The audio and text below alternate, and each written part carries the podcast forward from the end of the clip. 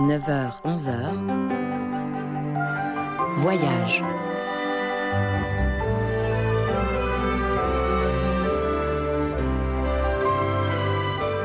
Axel Thierry. Bonjour, Anouk Gauvin à la réalisation, Axel Thierry au micro. Bienvenue dans cette émission Voyage. Aujourd'hui, nous sommes en compagnie de Louise Farinck, une pianiste et compositrice du 19e siècle. Elle était célèbre à son époque, mais elle est aujourd'hui presque inconnue. Louise Farinck a écrit des œuvres symphoniques, des pièces pour piano et de la musique de chambre. Elle brille de mille feux, notamment par son talent de mélodiste.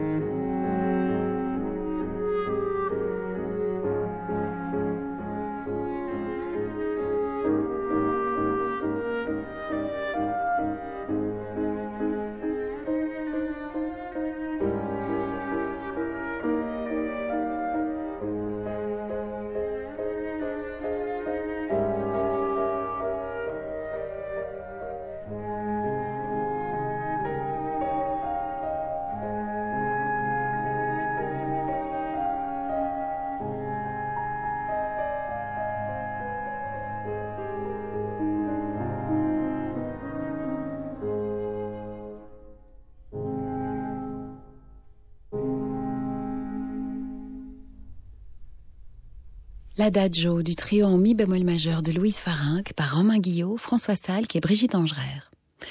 Louise Farinck naît à Paris le 31 mai 1804 dans une famille d'artistes. Son père, Jacques Edmé Dumont, est un sculpteur renommé. Sa famille vit avec une trentaine d'autres à la Sorbonne où des peintres, des graveurs et des sculpteurs se côtoient. Louise grandit dans une atmosphère où l'art a une place primordiale au point de devenir une évidence et elle montre très vite des dons exceptionnels pour le piano. À 15 ans, elle veut approfondir ses connaissances musicales, notamment de l'harmonie. Elle va suivre des cours auprès d'Anton Reicha elle se passionne pour l'art de son professeur et aussi pour ses écrits théoriques et pédagogiques, notamment sur la composition et l'harmonie. Voici d'Anton Reicha le premier mouvement du quintet avec clarinette en si bémol majeur.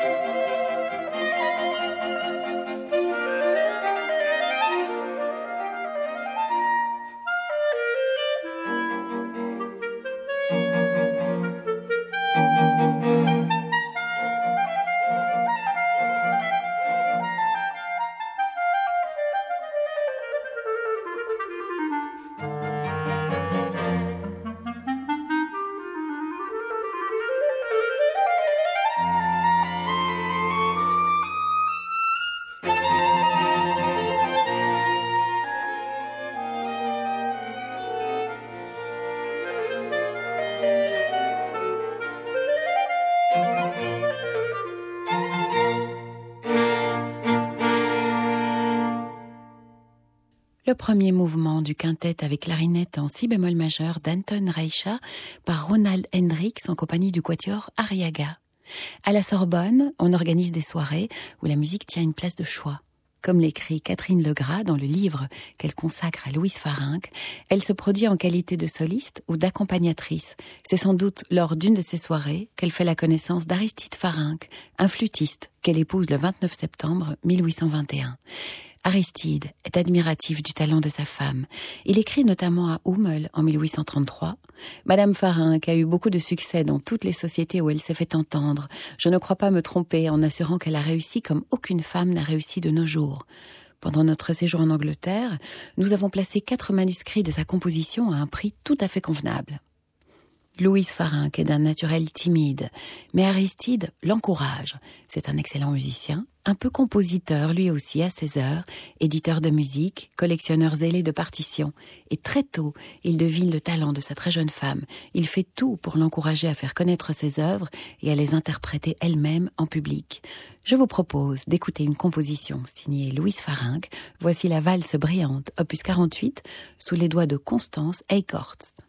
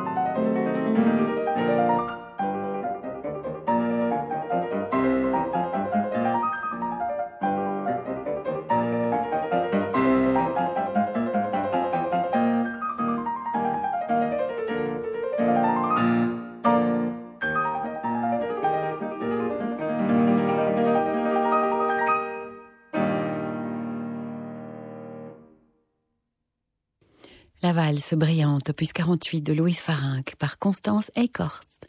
Louise Farinck se produit en concert. C'est une pianiste très appréciée. On dit que son jeu est fin et délicat et son exécution brillante. Un soir, elle joue une œuvre de Johann Nepomuk Hummel. Fétis écrit Bien que la saison soit peu favorable aux réunions intérieures, la soirée musicale donnée par Madame Farinck samedi dernier dans les salons de Monsieur Erard avait attiré une nombreuse société. Cette jeune dame, qui par des études sérieuses a acquis sur le piano un talent fort distingué, a su résister aux goûts frivoles qui ont fait de cet instrument une mécanique où l'agilité des doigts est seule remarquée et dans laquelle il n'est pas tenu compte du génie de l'artiste. Elle a suivi la route tracée par Hummel, Moscheles et Kalkbrenner et elle paraît destinée à y obtenir d'honorables succès. Quant à Antoine François Marmontel, quand il décide de consacrer un livre aux plus illustres pianistes de son temps, c'est tout naturellement qu'il y inclut Louise Farinck. Il confie qu'elle n'est pas, selon lui, une virtuose transcendantale dans l'acception stricte du mot, mais une pianiste de style, commandant l'attention par sa manière magistrale de comprendre et d'interpréter. Il écrit conviction, éducation ou tempérament, Madame Farinck se tenait obstinément à l'antipode du sentimentalisme.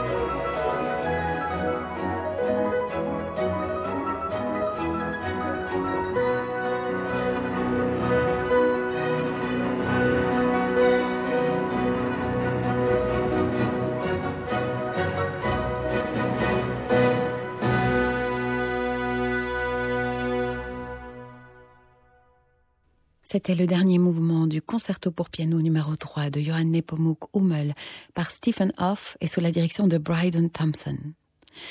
Louise Farinck passe l'essentiel de sa vie à Paris, hormis quelques séjours en Belgique et en Angleterre. Le 24 février 1826, Louise et Aristide Farinck accueillent Victorine, leur unique enfant. Elle présentera elle aussi des dons exceptionnels pour la musique. Et pendant ces années-là, la maison d'édition d'Aristide Farinck connaît le succès. Il voyage beaucoup et Louise l'accompagne de temps en temps. Elle fait au moins deux séjours à Londres où elle retrouve Hummel en même temps qu'elle fait connaître ses compositions. Comme l'écrit Catherine Legras, pendant la petite enfance de sa fille, Louise compose moins et joue relativement peu en public, sauf en certaines occasions. Elle va reprendre pleinement ses activités musicales quand Victorine a six ans. Louise Farinck commence à publier des œuvres. Sa réputation est définitivement établie avec son air russe varié, opus 17, qui reçoit notamment les éloges de Robert Schumann. Il écrit Il s'agit d'études petites, propres, pointues, qui dévoilent peut-être encore le regard du professeur, mais qui sont si sûres dans la disposition, si compréhensibles dans le développement, en un mot si accompli, que l'on doit se laisser gagner, d'autant plus qu'au-dessus d'elles se distille une toute légère senteur romantique. Des thèmes qui autorisent des imitations se prêtent au mieux aux variations, et la compositrice les utilise pour toutes sortes de jeux canoniques agréables. Elle peut même se permettre une fugue, avec des inversions, des diminutions, et tout cela légèrement et de manière charmante.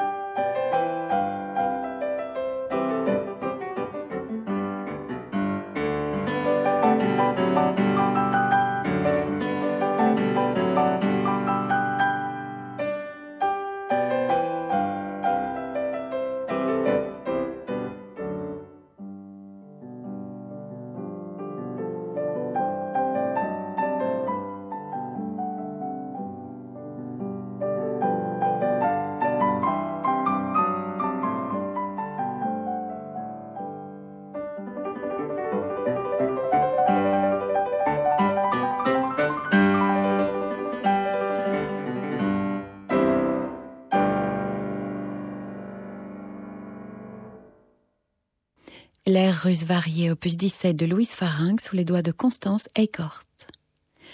Quand Louise Farinck se lance dans la composition de musique de chambre, elle choisit parfois des formations assez originales. C'est le cas, par exemple, de ses quintettes pour violon, alto, violoncelle, contrebasse et piano. Elle fait aussi connaître ses œuvres au cours de concerts organisés chez elle. Le premier quintet est entendu pour la première fois chez les Farinck au printemps 1840. Et au sujet du deuxième, on peut lire dans la presse ce commentaire qui porte la marque de son époque. La chose intéressante de cette matinée était l'exécution du deuxième quintet de Madame Farinck, cette œuvre jusqu'ici exceptionnelle parmi les productions des dames compositeurs. Le premier essai de Madame Farinck avait attiré l'attention des hommes compétents en cette matière. Ce second quintet place son auteur parmi les compositeurs les plus distingués en ce genre, abstraction faite de toute galanterie. L'œuvre de Madame Farinck, nous le répétons avec plaisir, est une œuvre remarquable.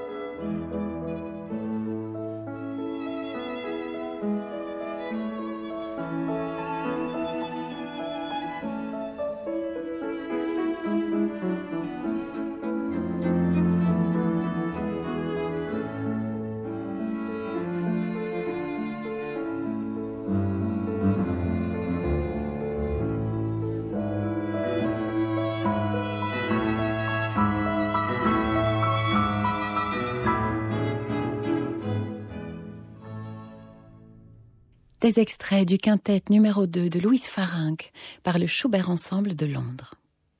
Louise Farinck publie aussi les variations Galambert en 1838, appelées aussi sur l'un des manuscrits Grande variation pour le piano avec accompagnement d'orchestre. Et la même année, elle achève la composition de ses 30 études dans tous les tons majeurs et mineurs, qui sont publiés l'année suivante. La critique est élogieuse et le conservatoire décide de l'adopter comme ouvrage pédagogique de référence. On peut lire dans la France musicale, à propos d'un concert Louise Farinck jouait, le plus beau et le plus légitime succès que Madame Farinck a obtenu dans cette séance, c'est celui que lui ont valu différentes études prises au hasard dans un recueil manuscrit et qui placeront très haut leur auteur parmi les compositeurs pianistes. L'espace me manquerait pour analyser convenablement cette production nouvelle d'un talent aussi viril. Nous n'hésitons pas, dès aujourd'hui, à prédire aux études de Madame Farinck un succès mérité.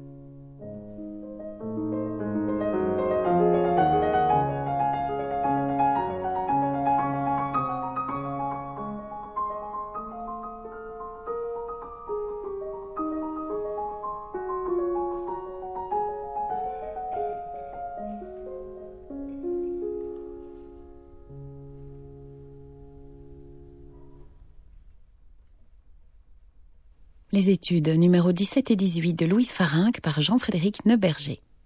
En mai 1838, Louise Farinck organise, avec le concours de la Maison Pleyel, une matinée musicale complètement dédiée à ses propres œuvres qu'elle interprète au piano. On lit parfois des commentaires élogieux et en même temps assez particuliers dans la presse, notamment ceci. Le style de Madame Farinck est fort vigoureux. Mais cette face virile de son double talent est tempérée par un goût pur, fruit des études sévères qu'elle a faites des œuvres des maîtres de l'art. Ces stances de Lamartine à quatre voix sont aussi d'excellente facture et la place bien au-dessus de la plupart de ces dames compositeurs qui, par leur mesquine et anti-harmonique mélodie, font regretter le manque de silence de presque tout ce qui sort de leurs plumes trop prolixes. En 1840, la Société des concerts du Conservatoire joue la deuxième ouverture de Louise Farinck. Et c'est la consécration. Elle a 36 ans, elle bénéficie d'une reconnaissance complète en tant que compositeur et pianiste. En 1841, elle est présentée à la famille d'Orléans par Fromental à Lévy. Elle devient le professeur de musique de la maison de Ferdinand Philippe d'Orléans, fils de Louis-Philippe. Et l'année suivante, elle est nommée professeure de piano au conservatoire dans une classe de femmes spécialement créée pour la circonstance. L'apprentissage du piano est apprécié à cette époque pour l'éducation des jeunes filles. Par contre, les instruments avant leur sont interdits. Un certain Balme Frézol va même jusqu'à écrire que c'est parce qu'ils exigent des attitudes, des mouvements et des efforts d'insufflation auxquels elles ne pourraient se livrer qu'en dérogeant d'une manière désagréable, choquante même aux règles de la bienséance, de la grâce et de la modestie dont elles ne doivent jamais s'écarter. Louise Farinck est une formidable pédagogue. Parmi ses élèves figure sa fille, la talentueuse Victorine. Je vous propose d'écouter l'ouverture numéro 1 en mi mineur de Louise Farinck.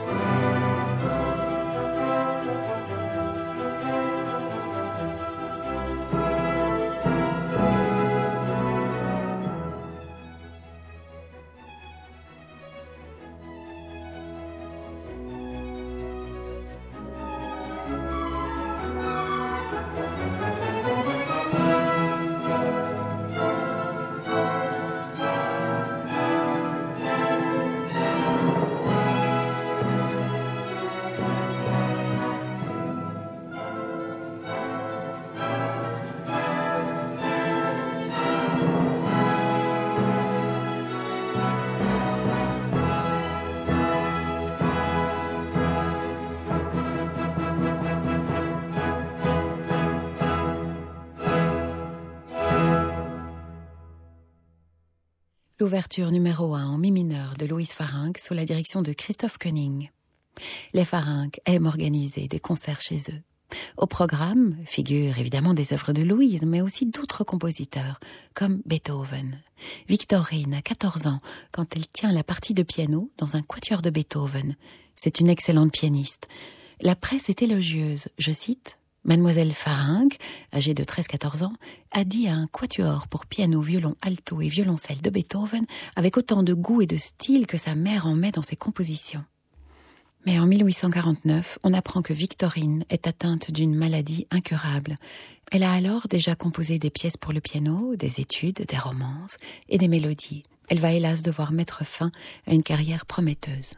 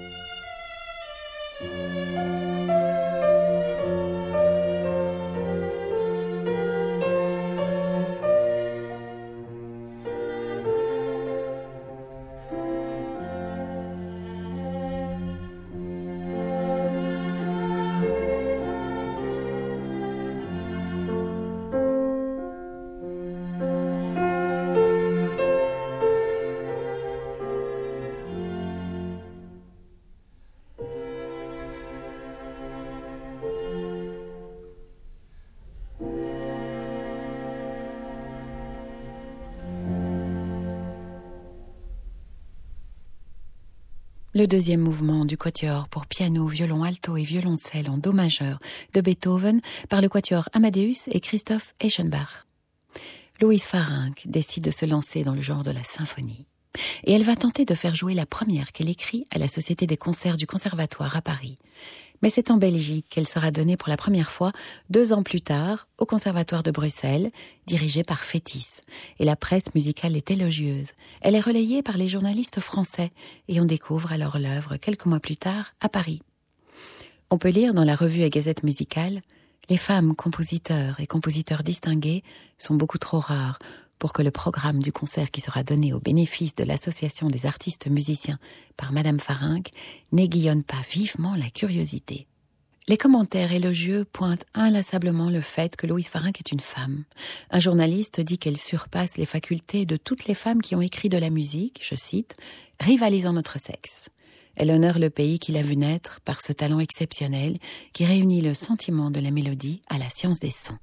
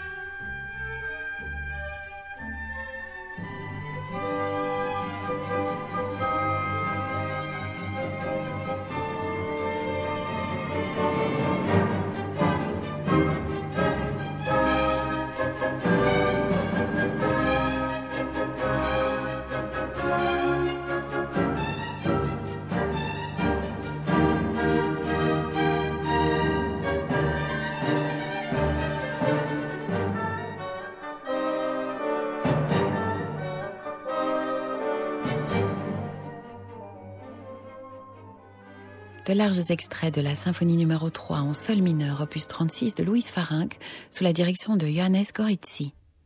Le 19 mars 1850, on joue le Nonnet, opus 38 de Louise Farinck, dans les salons Erard. La partie de violon est tenue par Joachim. C'est un succès et l'occasion pour la presse de rappeler la place de Louise Farinck parmi, je cite, les plus savants compositeurs, et la qualité de ses œuvres fortes et viriles, je cite encore, dont la beauté des chants rivalise avec la splendeur et la variété de l'harmonie. Quelques jours plus tôt, on jouait cette même symphonie à Genève. Sa notoriété ne cesse de grandir. Quant à son mari, Aristide, il poursuit son activité éditoriale et se réjouit de la découverte de manuscrits autographes de Mozart. Et puis, tout bascule. Victorine est au plus mal elle décède le 3 janvier 1859 après de longues souffrances. Le décès de sa fille met pratiquement un terme à l'activité de Louise Farinck en tant que compositrice.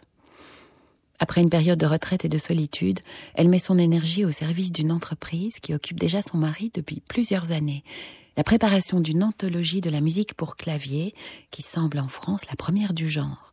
Elle s'intitule Le trésor des pianistes et elle rassemble des œuvres pour le clavier choisies dans le répertoire qui s'étend depuis le XVIe jusqu'au XIXe siècle. Louise poursuivra cette œuvre après la mort de son mari. Elle décédera à Paris à l'âge de 71 ans, le 16 septembre 1875. Je vous propose de rejoindre 11 heures avec le troisième mouvement de son nonnet en mi bémol majeur. Louise Farinck s'était vue attribuer le prix Chartier pour la musique de chambre.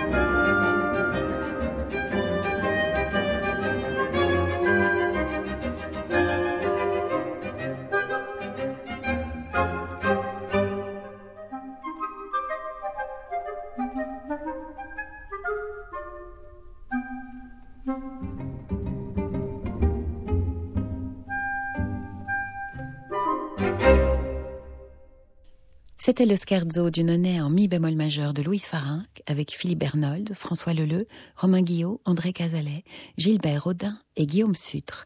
Et c'est la fin de cette émission Voyage que vous pouvez retrouver dès demain matin sur le site de Musique 3.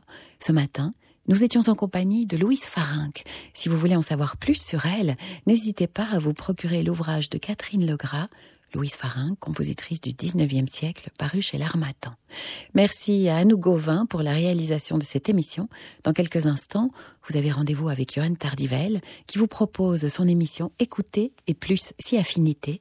Quant à moi, je vous retrouve ce soir dans l'émission sur la musique et les lettres à 22h, et nous serons en compagnie de Pascal Seyss. Nous parlerons de son livre Si tu vois tout en gris, déplace l'éléphant, paru aux éditions Racine.